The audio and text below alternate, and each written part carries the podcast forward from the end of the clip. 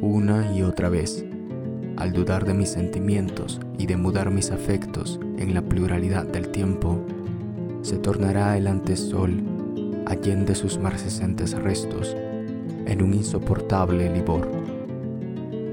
Sin embargo, embosando profundas penas, esbozado en murices lienzos, un ápice risueño se dormirá y soñará ser, siempre, alguna especie de pasión. Gota a gota se habrán hundido los ojos de aquel de oquedad palpable. Se habrán sesgado las lágrimas, secado las pálpebras por todo cuanto solía ser una brasa constante. Qué linda esta poesía, respondería si la entendiera, si me entendiera Qué linda, vacía y rota, veleidosa. Qué linda sería, pero sentirme se ha vuelto vano, un arrebato cándido de lo innato, un sufrir puro de vanidades.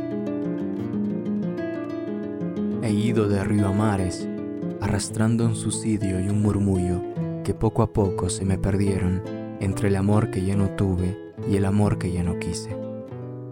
Voy de mar a mares, arrastrando un susurro embellecido que más y más me sumerge en el pasado inexorable.